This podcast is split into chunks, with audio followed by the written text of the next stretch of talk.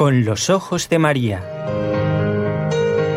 El mundo, la actualidad, las preguntas más profundas sobre Dios y la vida humana en todas sus facetas necesitan ser mirados con los ojos serenos de la Virgen, la Madre de todos los hombres. Con los ojos de María, un programa de NSE Producciones para Radio Católica Mundial conducido por Nelly Álvarez. Peregrinos del Reino Celeste, hoy con nuestras plegarias y cantos, invocamos a todos los santos, revestidos de cándida veste. Estos son los que a Cristo siguieron y por Cristo la vida entregaron, en su sangre de Dios se lavaron, testimonio de amigos le dieron. Solo a Dios en la tierra buscaron, y de todos hermanos se hicieron, porque a todos sus brazos se abrieron, estos son los que a Dios encontraron. Desde el cielo nos llega cercana su presencia y su luz guiadora. Nos invitan, nos llaman ahora, compañeros seremos mañana. Animosos sigamos sus huellas. Nuestro barro será transformado hasta verse con Cristo elevado, junto a Dios en su cielo de estrellas.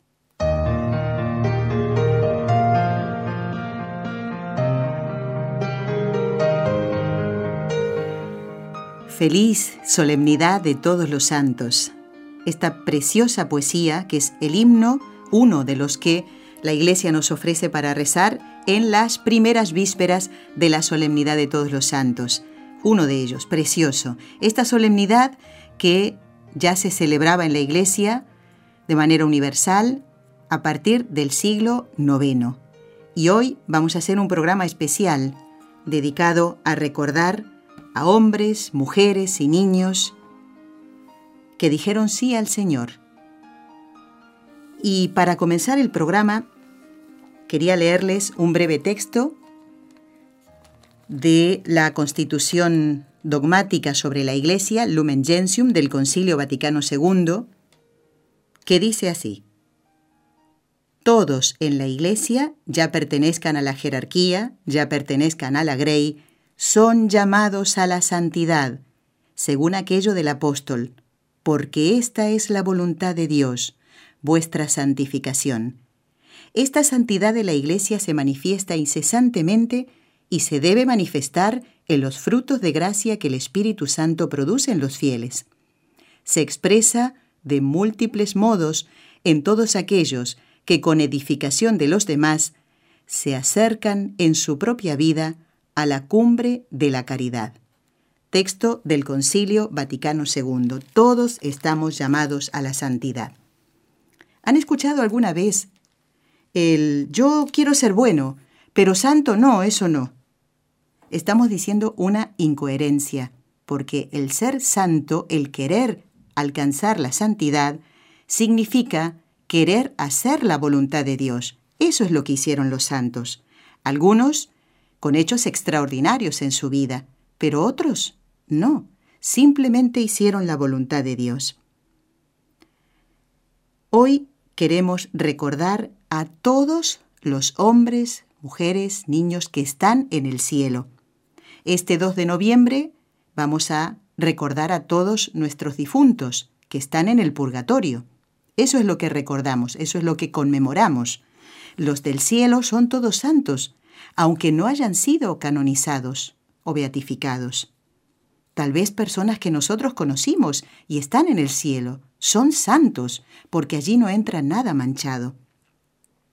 Por eso, en este 1 de noviembre, solemnidad de todos los santos, queremos decir lo siguiente. ¿Un papa puede ser santo? Pues claro que sí. Tenemos muchos ejemplos, entre ellos San Pío V, San Pío X. ¿Un rey puede ser santo? Claro que sí. Hay modelos. San Luis, rey de Francia, San Esteban, rey de Hungría. Mm, ¿Un sacerdote puede ser santo? Es que debe ser santo. Por ejemplo, San Pedro de Alcántara. Y un diácono, pues también, como San Lorenzo mártir. Y ¿Un duque puede llegar a ser santo? Seguro que sí. Y si no, recordemos a San Francisco de Borja. ¿Y un soldado? ¿Cuántos soldados hay en el mundo hoy? También pueden y deben ser santos. Tenemos ejemplos. San Ignacio de Loyola fue soldado. San Camilo de Lelis estuvo en el tema de las armas. Y, por ejemplo, un juez puede ser santo. Claro que sí. San Juan de Capistrano lo fue. Y, bueno, un juez es un abogado. ¿Y un simple abogado? También puede y debe ser santo. Por ejemplo, San Alfonso María de Ligorio. Él era abogado. Y puede preguntar un comerciante. ¿Y alguien como yo, un comerciante, puede ser santo? Por supuesto que sí. ¿Sabían que San Pablo de la Cruz, el fundador de los pasionistas, fue, fue comerciante? Es santo, claro. Y San Francisco de Asís también fue comerciante. ¿Y un barbero puede ser santo? Por supuesto. Y si no, leamos la vida de San Martín de Porres. Y pensemos en otras profesiones, en otros oficios. ¿Un molinero? ¿Sabían que Santo Tomás de Villanueva, que se celebra el 10 de octubre, fue molinero? Sí, sí. Y a ver, pensemos en los que trabajan en los circos. Un prestidigitador, un malabarista. Claro que puede y debe ser santo. San Juan Bosco fue un malabarista. Y un médico. ¿Cuántos hay en el mundo? ¿Cuánto tenemos que rezar por ellos? Un médico puede y debe ser santo. Como Santa Giana Beretta, como San José Moscati. ¿Y un trabajador del campo? Están allí, con el sol día tras día, con un frío intenso. Y si aguantan todo eso por amor a Dios, pueden ser santos, como San Isidro Labrador. Hay mucha gente que trabaja en el mar, con las redes, ¿Un pescador puede serlo? Hay unos ejemplos impresionantes y estos estuvieron muy cerquita de Jesús. San Pedro, San Andrés. ¿Y un pastor? ¿Alguien que cuida las ovejas o las cabras? Sí, claro, también. Y si no, miremos el ejemplo de San Pascual Bailón. Y Santa Jacinta Marto también fue una pequeña pastorcita. Y una señora puede preguntar, Nelly, soy ama de casa, ¿tengo algún modelo? Claro que sí. Santa Marta, por ejemplo. ¿Y un carpintero? Aquí uno no puede dejar de pensar en San José, ¿verdad? ¿Y una madre de familia que no trabaja fuera de la casa, pero sí dentro, y tiene la tarea de educar a sus hijos, alimentarlos, vestirlos, cuidarlos, darle amor. Eso hizo Santa Brígida, eso hizo Ana María Taisi. Nelly, ¿y un niño puede ser santo? Debe ser santo. Hay ejemplos, muchos en la iglesia. Santo Domingo Sabio y Santa María Goretti. Todos podemos y debemos ser santos.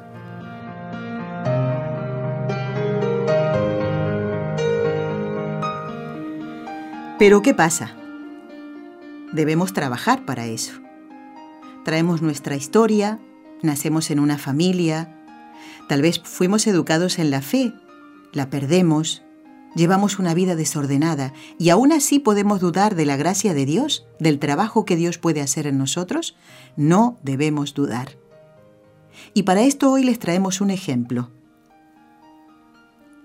El de una mujer que se llamaba Eugenia María Pascualina Fenolio. A lo mejor no te dice absolutamente nada el nombre.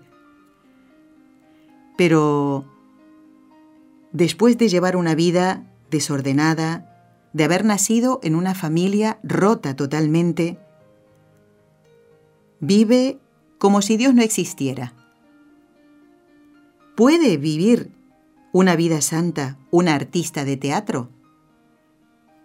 Tu respuesta así de entrada podría ser en absoluto. Yo diría que en absoluto hasta que descubre a Dios. Esto le pasó a Eugenia María Pascualina Fenolio. ¿Quieres saber quién es? pues ahora te presentamos este trabajo que NSE realizó hace tiempo.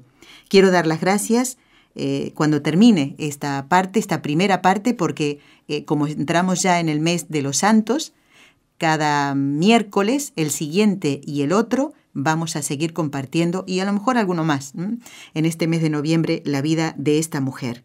Una vida desordenada hasta que descubre a Dios, como lo puede descubrir aquella persona que es familiar tuyo, compañero de trabajo, un ser querido. Dios puede cambiar las almas. Escuchemos con mucha atención la vida de esta mujer.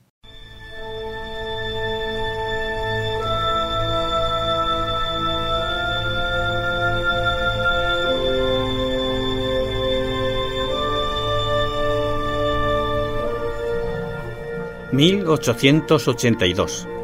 La calle de Fontaine-Neuf de Perpignan está hoy desierta.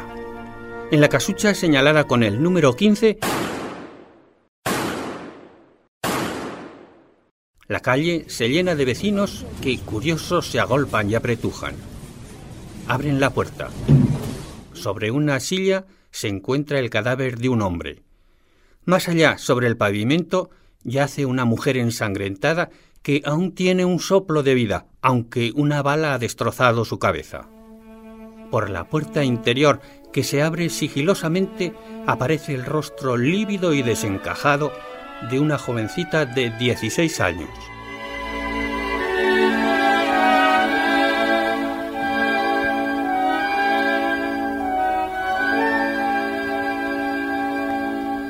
Un gendarme le pregunta con brusquedad. ¿Quién es usted? ¿Qué desea? La muchacha no responde. Llorando se precipita sobre el cuerpo de la mujer. Un vecino acude a informar a los guardias. Es la hija. Vino con sus padres hace unos años de Tolón. Qué infancia más triste. Todos en el vecindario conocíamos el temperamento de Fenolio, que era bebedor y jugador de oficio. La verdad, no nos extraña el desenlace. Yo vi a la niña cuando se salvó del segundo disparo tirándose por la ventana. Él, creyendo haber matado a su hija y a su mujer, se suicidó.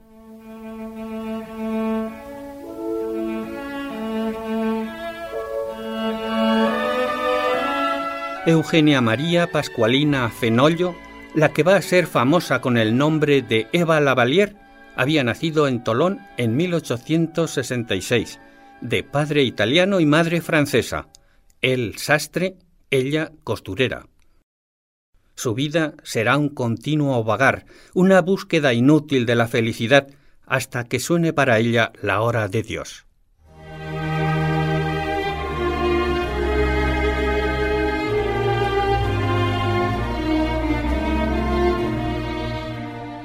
Eugenia va a vivir con una prima de su madre, viuda de un capitán, la señora Garnier, para quien la muchacha representa el recuerdo perenne de la deshonra de la familia. La señora Garnier, temerosa de ver perfilarse en la hija el temperamento amoral del padre, a medida que el tiempo transcurre, redobla su vigilancia. Y aunque viven alejadas del lugar de la tragedia, guarda celosamente a la huérfana para que nadie la reconozca.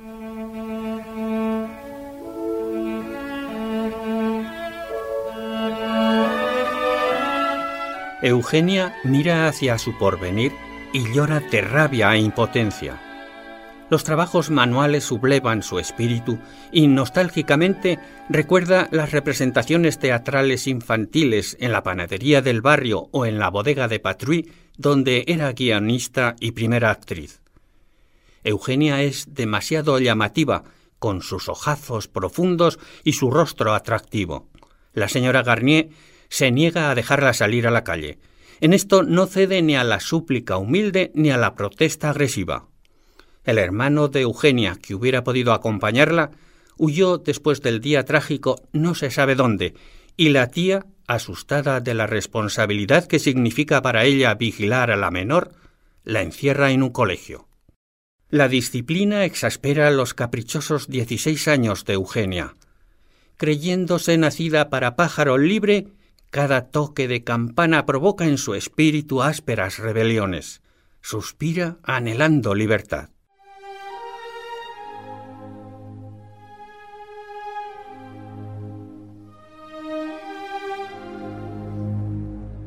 Su fantasía vaga en torno a la figura de Jean Granier, la estrella que triunfa en los teatros de París. En los paseos colegiales de los domingos busca en las vidrieras el retrato de su ídolo. Tal vez su entusiasmo por la artista haya nacido de que la Granier tiene el apellido de su tía, pero con una letra invertida, y es precisamente lo contrario de su tía. Se escapa del colegio. Prisión por prisión, prefiere la de su tía.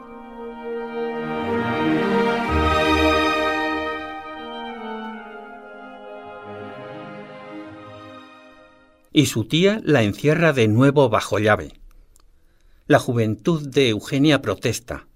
Es preferible morir a vivir así, y resuelve suicidarse la próxima vez que vayan al cementerio. Llegado el momento, cuando está a punto de echarse al río, la tía Garnier le hace refrenar su impulso.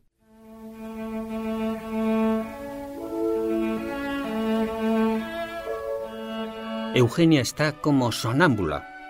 Sus preocupaciones de adolescente no interesan a su tía y ella las transforma en su ardiente imaginación en argumentos de escenas sublimes y fantásticas. Pero ahora ya está harta de idear argumentos. Ya basta. En adelante vivirá su propio argumento. La imagen de Jean Granier llena su fantasía y sonríe. ¿Y por qué ella no?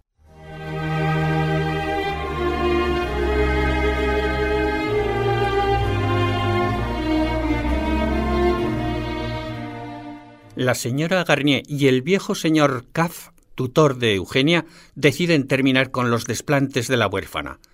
El tutor la lleva a su casa, donde al poco tiempo un médico joven, apuesto y rico se enamora de ella y pide visitarla. La señora Caff, que veía en el doctor un probable novio para alguna de sus hijas, tacha a Eugenia de coqueta y ladrona de candidatos. Eugenia está harta de todo, hasta de su presunto novio que la vigila celosamente. Un día, viéndola salir en dirección del cementerio, la sigue intrigado y alcanza a frustrar con su oportuna intervención otro intento de suicidio. Eugenia exige y consigue del señor Caz permiso para ganarse el pan. Se cree capaz de afrontar la vida y se presenta en una casa de modas. Pregunta si es verdad que necesitan una oficial aprendiza y al responderle que sí, la dueña dice con soltura Pues aquí me tiene usted. Antes he ideado argumentos de teatro. Bien puedo idear ahora modelos de sombreros. La dueña desconfía de esa muchacha extraña, pero como necesita con urgencia una oficiala, la toma a prueba. Antes de un mes, Eugenia la ha conquistado no solo por la atracción irresistible de su trato, sino también por la originalidad de sus modelos. La nueva oficiala conviene al taller y es pronto la modista predilecta de las clientes que ponderan su gusto exquisito. Con el sueldo, Eugenia satisface sus menudos caprichos y después del trabajo goza de la tan anhelada libertad, palabra que sigue siendo su grito de batalla.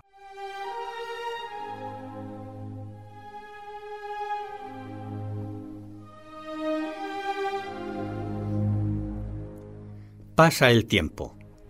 Las esperanzas del doctor se perpetúan en cartas, flores, golosinas y suspiros. El sueldo de Eugenia mejora. Pero ella sintetiza así sus ambiciones. Modista o mujer de médico de provincias es poca cosa. Si pudiera ir a París. París.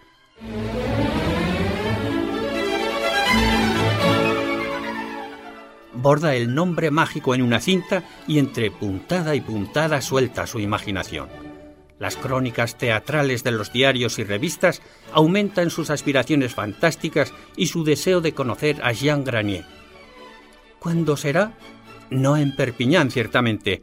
Entonces... Decide ir a París.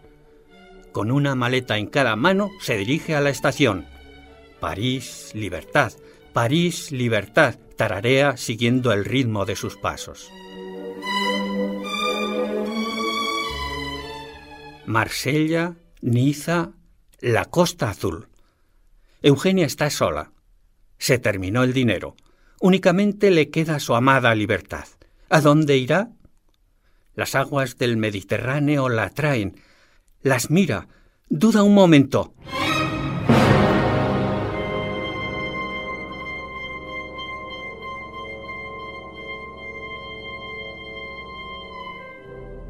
Luego se contiene. Sería tonto morir sin conocer París. Cansada y llorosa, se deja caer sobre la arena de la playa. Un desconocido se sienta a su lado. Ella seca sus lágrimas con altivez. ¿Quiere llegar a París, señorita? Quiero ser artista. Eh, Venga conmigo. El desconocido, viajante de comercio, la presenta al director de un teatro de variedades. Esta misma noche, Eugenia sale hacia Mentón.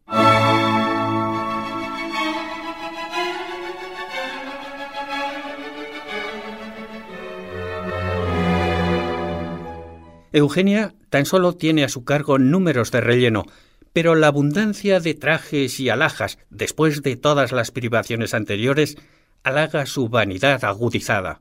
Un noble cincuentón de Montpellier se convierte en su lujoso protector. Eugenia no le opone reparos, pero su protector la apremia para que abandone las tablas.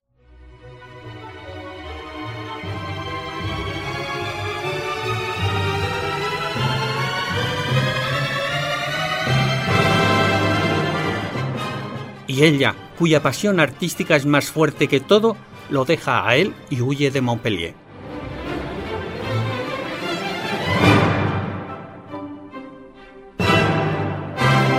Al fin, París.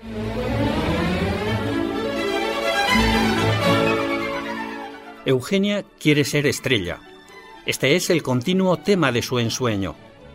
Faltándole la valla de un imperativo moral, le parece aceptable cualquier medio de lograr el fin anhelado, aunque para ascender haya que ir bajando escalón tras escalón.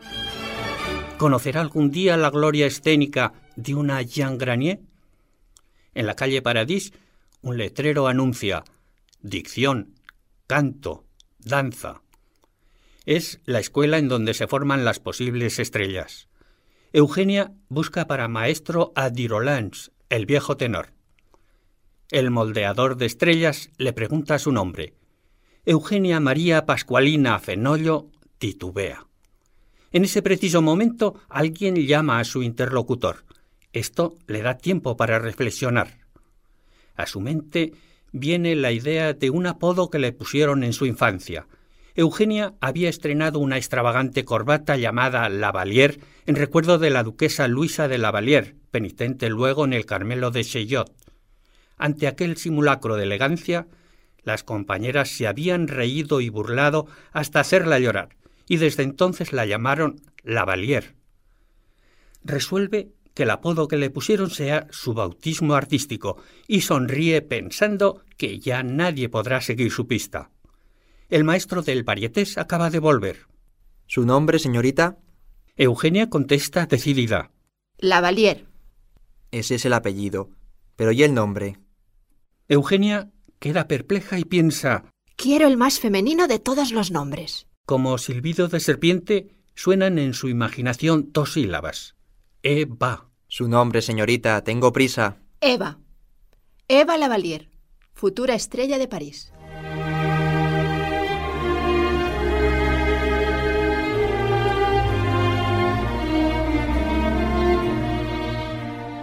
Pasan los meses. Eva debe vencer grandes dificultades, pero ni las luchas, ni las desilusiones, ni las envidias, ni las traiciones llegan a desanimarla. Tengamos paciencia. Necesito descubrir los secretos de Jean para posesionarme de su arte. Después yo sé mi secreto. Triunfaré. Y su ilusión se hace realidad. Es contratada en el Teatro Varietés. Luego sustituye a la segunda en la opereta La Belle Hélène de Offenbach. Su sueldo se triplica. El director Bertrand conoce bien y valora mucho sus cualidades artísticas. Pero cuando Bertrand pasa a la Academia Nacional de Música y es sustituido por Fernando Samuel, Eva teme que el nuevo director pueda derrumbarla de su castillo.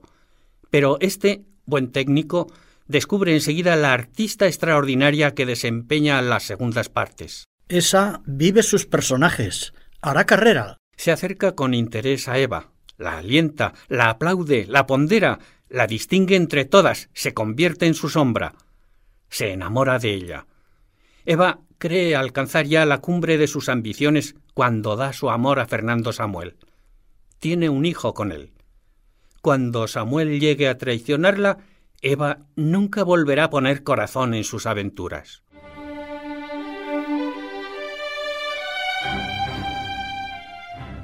La carrera de la Lavalier sube en picado.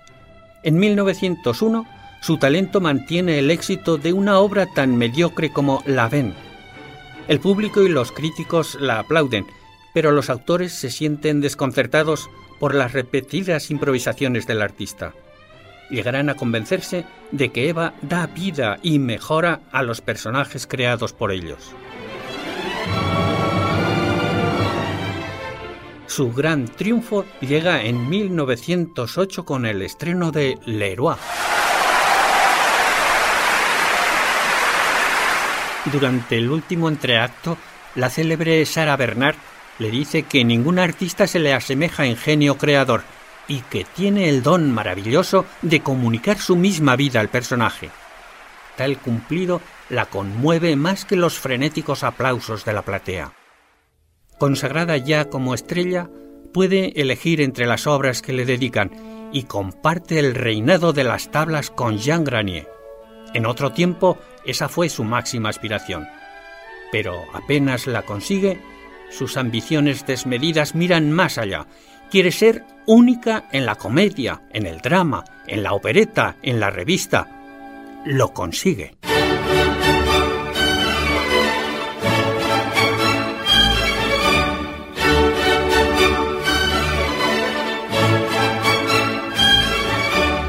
Con los triunfos aumenta su carácter caprichoso. Cada temporada su casa se transforma, todo el lujo se renueva. Al estallar la Primera Guerra Mundial, permanece insensible a todos los dolores, continúa sus habituales derroches. Su disco gira vertiginosamente, gana y gasta fortunas. Devoradora de dinero la llaman.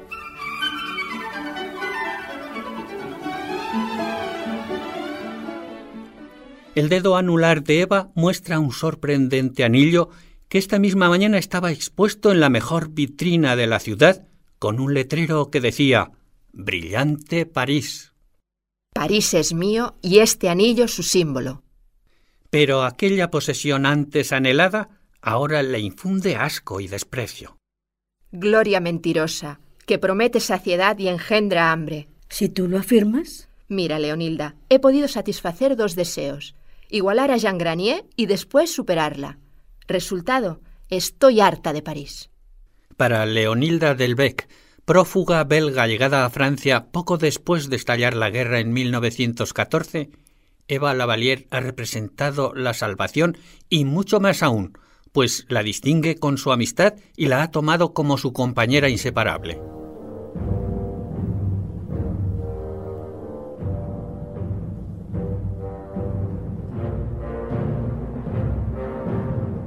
Esa misma noche, después de otro de sus grandes éxitos, Eva se niega a asistir a la cena preparada para agasajarla. Sale del teatro sola.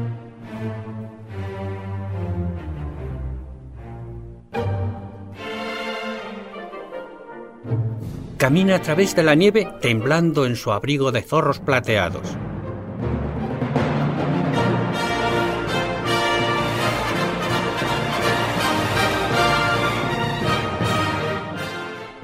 ¿Qué pasa? Casi no lo sabe, pero hay algo indefinido que la hace sufrir. Cuando oye los aplausos, siente vergüenza de su miseria íntima.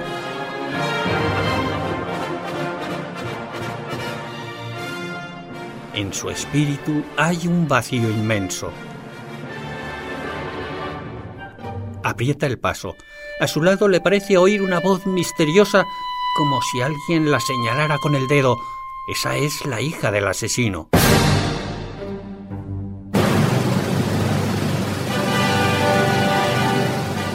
Se estremece. Los cadáveres de sus padres se presentan ante ella.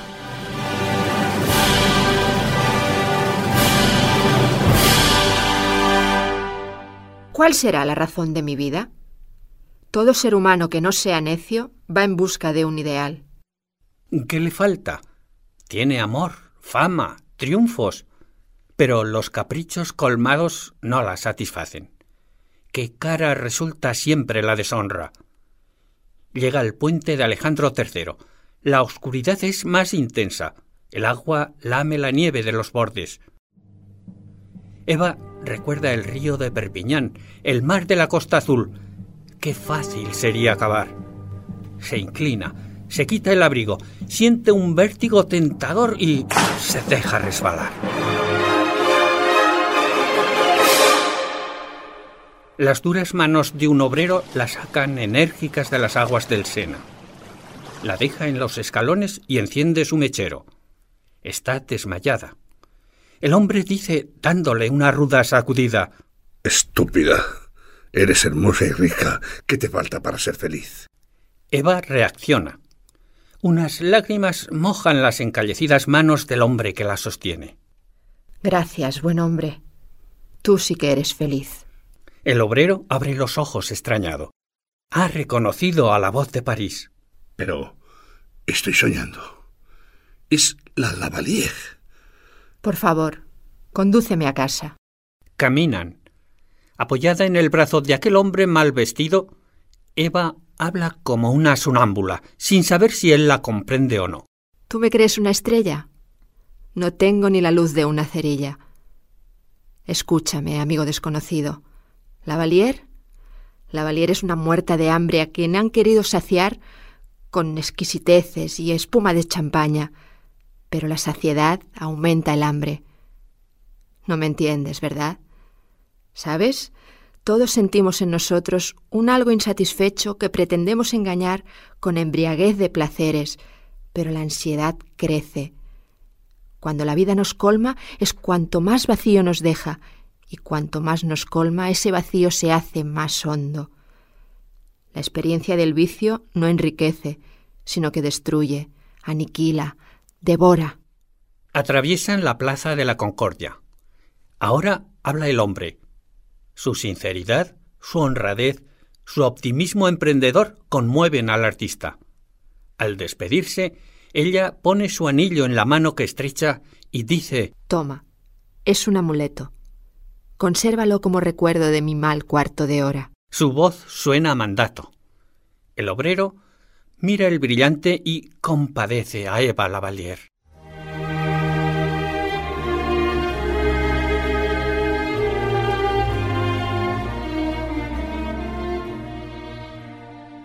Eva no puede escapar por completo al dolor de la guerra. Después de una corta visita a Londres, vuelve a París. A su regreso la guardan fuertes impresiones. Uno de sus mejores amigos ha muerto en el frente, otro se halla gravemente herido. Va al hospital. A su entrada oye una voz apagada que balbucea. Llegas a tiempo, Eva. Acabo de confesarme.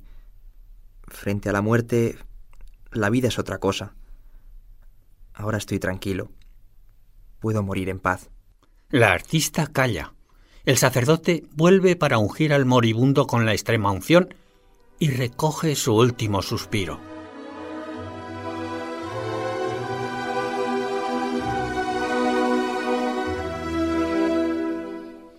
De rodillas junto al cadáver, Eva se olvida de la hora. El entrar precipitado de Leonilda le recuerda la función de la noche.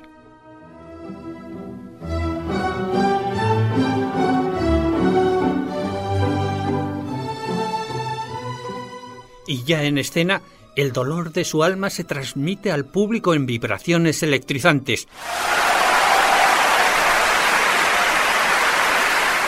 Y el público, ignorando la tragedia, aplaude frenético.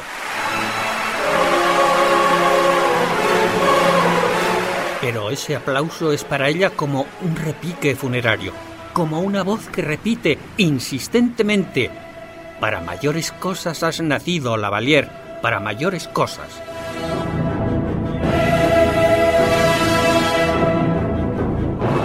Ella aún no sospecha que esa voz pueda ser la de Dios.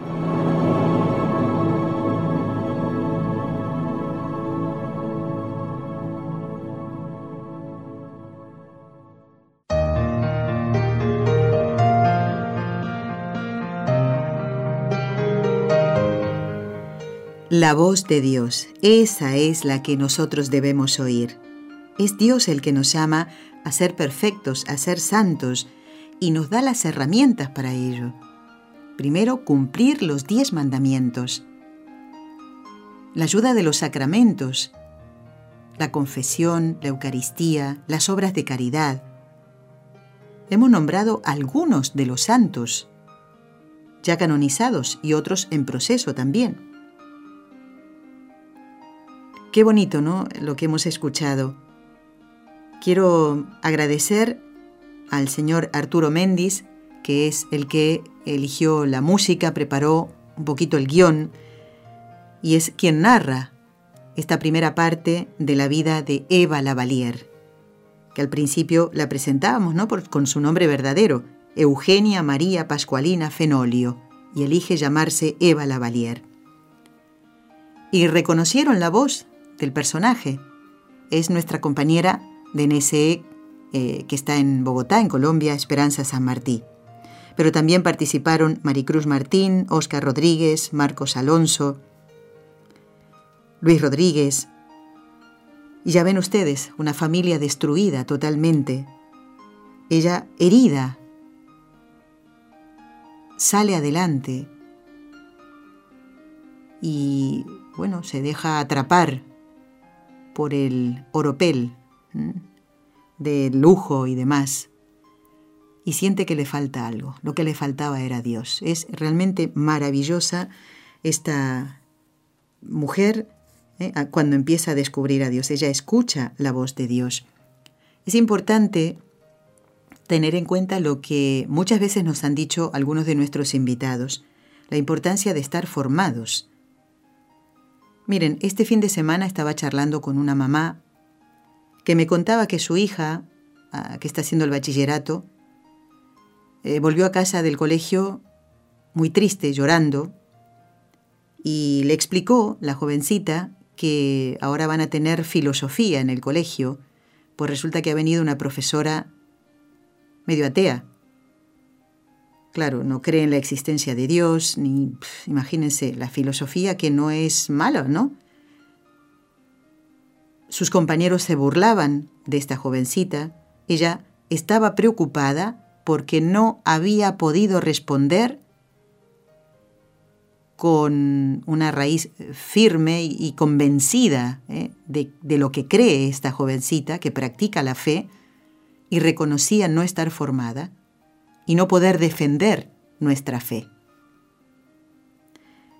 Y ya hace tiempo, encontrándome con otra mamá, esta es una señora mayor, que está preocupada por su hija, porque su hija está conviviendo con un hombre, y ella quería decirle que eso no agrada a Dios.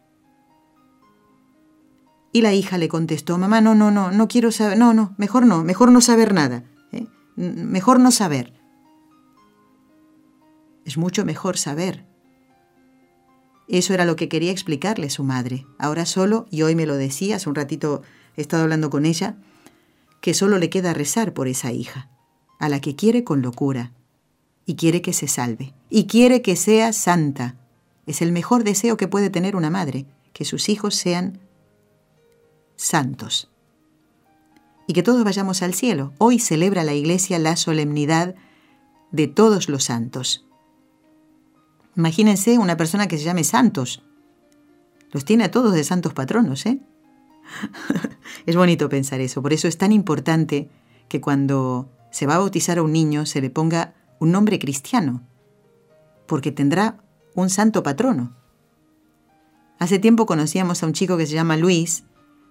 Mm, estamos rezando mucho por él. Es un joven que no está bautizado, que no ha recibido el gran regalo de la fe, pero está muy abierto. Rezamos por él. Y le decíamos, ¿y cuál será tu santo patrono? Y ahí le decíamos, San Luis Beltrán, San Luis Gonzaga, San Luis María Griñón de Montfort, San Luis Rey de Francia. ¡Uh! Tiene muchísimos santos patronos. Lo importante es que vaya conociendo la vida de alguno de ellos y el que esté más cercano a su cumpleaños, pues ese es su santo patrono. O al que le tenga más devoción cuando llegue la hora de Dios, como llegó la hora de Dios para Eva Lavalier, esta artista de teatro que hemos conocido en el día de hoy. El miércoles que viene, si Dios quiere, día 8 y el día 15, por lo menos esos días están ya programados para que vayamos, sigamos escuchando la vida de Eva Lavalier. Les invitamos a mm, alguien, por ejemplo, que tienen algún amigo que se llame Eva, ella mm, creo que está en proceso de, beatificación, pero como está en Francia y es una su mm, causa seguramente en, Francia, eh, y es además de, del siglo XIX, XIX-XX, bueno, pues ya sería cuestión de averiguar. ¿eh? No me ha dado tiempo al preparar el programa. Solemnidad de todos los santos. Quiero compartir con ustedes algunos mensajes que nos han enviado. ¿eh? Presten mucha atención. Por ejemplo, Janet de Frederick Bohr.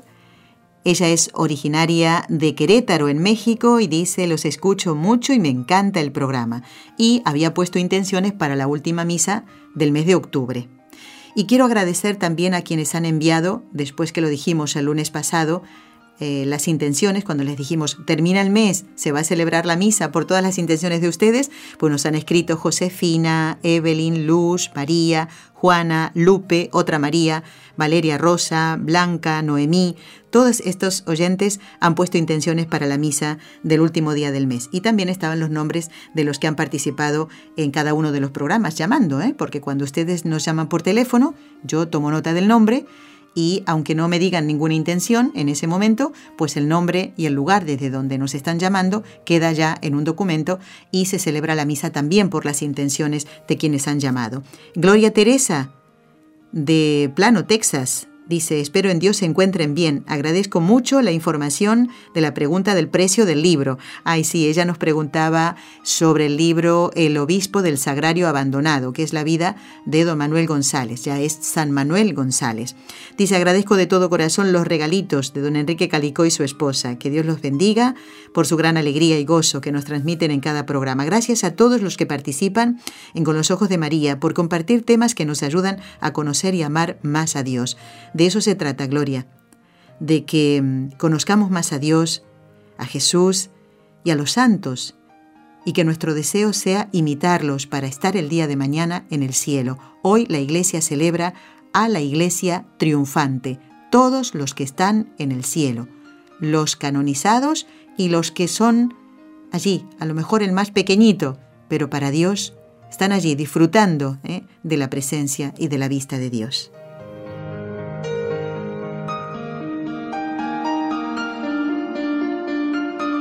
Tengo más mensajes y además quiero saludar a alguien también eh, que me han dado su nombre y lo voy a hacer en un momentito. ¿Qué les parece si, si rezamos? Es un buen momento. Después quería compartir un poquito el himno de, de laudes, que me encanta también porque va repasando todos los que están en el cielo, los patriarcas, los profetas, los apóstoles, los mártires. Es tan bonito, me encanta. Bueno, vamos a rezar. Ha llegado el momento. Vamos a, a encomendar hoy a todos los difuntos, aquellos familiares, amigos, compañeros de trabajo que ya se han ido de esta tierra. Vamos a encomendarlos. Y también a nuestros queridos sacerdotes, que nos dieron los sacramentos y que tal vez han fallecido ya. Vamos a encomendarlos. Y por supuesto, a los sacerdotes que viven, vamos a pedirle a la Virgen, nuestra Madre, que por el poder que le concedió el Padre, la sabiduría que le concedió el Hijo y el amor que le concedió el Espíritu Santo, libre a todos los sacerdotes de caer en pecado.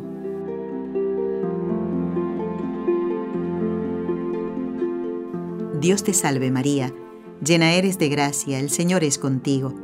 Bendita tú eres entre todas las mujeres, y bendito es el fruto de tu vientre, Jesús. Santa María, Madre de Dios, ruega por nosotros pecadores, ahora y en la hora de nuestra muerte. Amén.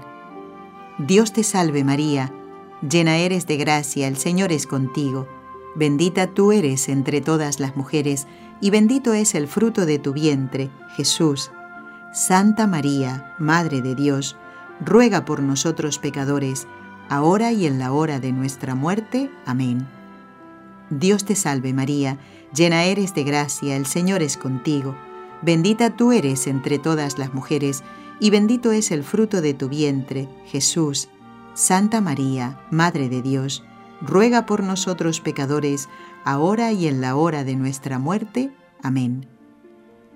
Dios Padre Todopoderoso, por intercesión del Inmaculado Corazón de María, te pedimos la santidad de los sacerdotes del mundo entero.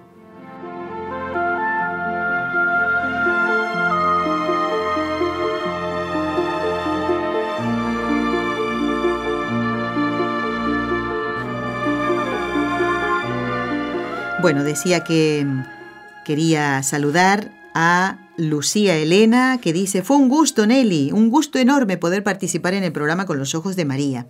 Ella llamó el lunes. Eh, me gustaría saber cuál es el nombre del libro que ustedes han recomendado sobre Fátima. Alcancé a escucharlo cuando un oyente lo mencionó en el programa, pero no me acuerdo, y aparte del título me gustaría saber su autor y dónde podría conseguirlo. Bueno, Lucía Elena, atención, el libro al que se refirió otra oyente, que ahora no tengo presente su nombre, es Un camino bajo la mirada de María, que hemos recomendado muchísimo en el programa. Un camino bajo la mirada de María, que es la biografía de Sor Lucía su tiempo, ¿eh? los años que pasó en el Carmelo de Coimbra, en Portugal. Recuerda entonces este nombre, Un camino bajo la mirada de María. Biografía de Sor Lucía. Y los, las autoras son las carmelitas de Coimbra. Mm, ellas no suelen poner el nombre de una de ellas, no, no. Todas han aportado sus datos, eh, han hablado del trato que tenían con Sor Lucía y todo eso fue volcado en este libro, Un camino bajo la mirada de María.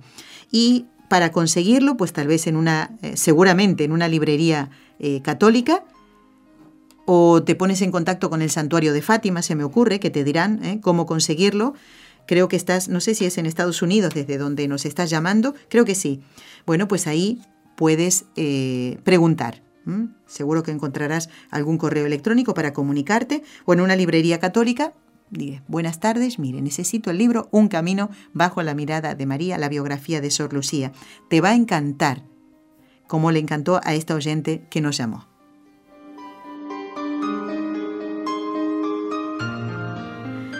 Bueno, y alguno, mm, algún oyente tal vez puede decir, eh, estoy pasando un momento difícil en mi familia. Tenemos un familiar que es alcohólico. ¿Cómo hablarle de la santidad? Tal vez no es el momento en vez de hablarle a Él, de predicarle, hay que hablarle a Dios de esa persona. Y pues sí, sí, fíjense, tenemos un ejemplo. Eh, Matt Talbot, un irlandés, era alcohólico. Hasta que descubre a Dios, gastaba todo su dinero en, en bebida. Su madre sufrió muchísimo y de verlo así. Y uno dice, pero este hombre no podrá ser nunca santo, pues ya es venerable. El venerable Matt Talbot. Y alguna persona puede decir, en mi familia hay alguien que ha caído en las drogas. Y ciertamente ver así a un hijo, a un hermano, a un primo, da mucha tristeza. Pero no lo abandonemos, ayudémoslo en lo que podemos. Buscar ayuda. ¿eh? Y, y primero ayudarlo con la oración. Nunca, nunca descartar que puede llegar a ser santo recemos, ¿eh? y recemos por nuestra santidad, porque podemos caer una y otra vez, pero que no decaiga en nosotros el deseo de ser santos, porque nos levantaremos.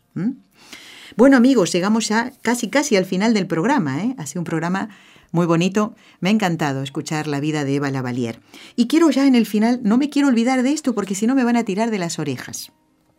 Quiero saludar a un oyente de Lima, Perú, que escucha la emisora, es Piero, pues resulta que su hija, María Ángeles, suele venir a la capilla de nuestra radio. Es encantadora, muy piadosa, realmente verla en la capilla da mucha devoción. Es una joven mamá y Piero, que vive en Lima, eh, pues escucha la radio y me ha dicho María Ángeles, ¿puede mandarle saludos a mi papá? ¿Cómo nos vamos a negar a eso? Así que, Piero, le mandamos un abrazo en Jesús y María y lo encomendamos al Señor todas sus preocupaciones, su familia y demás. Y ya en este final, déjenme decirles que el próximo viernes, primer viernes de mes, día de San Martín de Porres, bueno, vamos a hablar de San Martín de Porres, vamos a hablar del primer viernes y vamos a responder a una inquietud que mm, nos llegaba a través de un correo electrónico con la firma de Guillermina de Dallas, Texas. Ella nos había pedido hablar del valor del sufrimiento, que le recomendáramos algún libro y dice que de este tema todos se van a beneficiar. Nosotros también, Guillermina, gracias por proponer este tema. Estará con nosotros, si Dios quiere, la hermana Gisela Salamea. Así que no se pierdan ese programa. Y el próximo lunes, Dios mediante, estará con nosotros el padre Juan Antonio Mateo para responder a algunas dudas que ustedes nos han acercado, ¿eh? que hoy hemos dejado de lado por, eh, por hacer este programa especial. Encomendamos y tenemos presente a todos nuestros difuntos. Hoy es la solemnidad de todos los santos, la iglesia triunfante, todos los que están en el cielo, y este día 2 de noviembre, la iglesia purgante, los que están en el purgatorio. Por eso recordamos a nuestros difuntos. Y no voy a aguantar, me, tengo que leerla, tengo que compartir con ustedes este himno de laudes de la solemnidad de todos los santos con el que terminamos el programa de hoy. Escuchen, qué bonito patriarcas que fuisteis la semilla del árbol de la fe en siglos remotos, al vencedor divino de la muerte, rogadle por nosotros. Profetas que rasgasteis inspirados del porvenir el velo misterioso, al que sacó la luz de las tinieblas, rogadle por nosotros. Almas cándidas, santos inocentes, que aumentasteis de los ángeles el coro, al que llamó a los niños a su lado, rogadle por nosotros apóstoles que echasteis en el mundo de la Iglesia el cimiento poderoso, al que es de la verdad depositario, rogadle por nosotros. Mártires que ganasteis vuestra palma en la arena del circo en sangre rojo, al que os dio fortaleza en los combates, rogadle por nosotros. Vírgenes semejantes a azucenas que el verano vistió de nieve y oro, al que es fuente de vida y hermosura, rogadle por nosotros monjes que de la vida en el combate pedisteis paz al claustro silencioso, al que es iris de calma en las tormentas, rogadle por nosotros.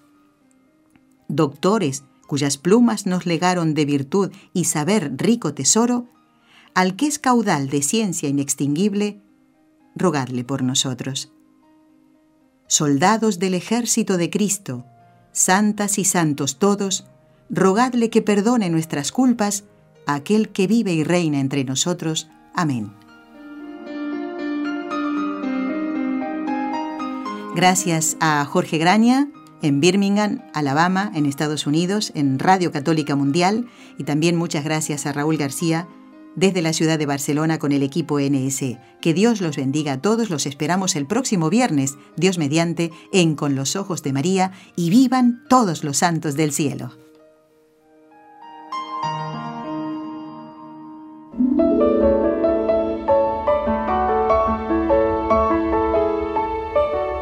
Has escuchado un programa de NSE Producciones para Radio Católica Mundial.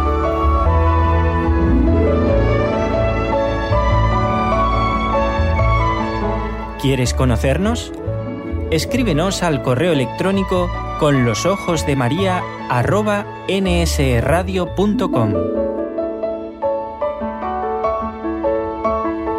Envíanos tus sugerencias o comentarios con los ojos de María arroba nsradio.com.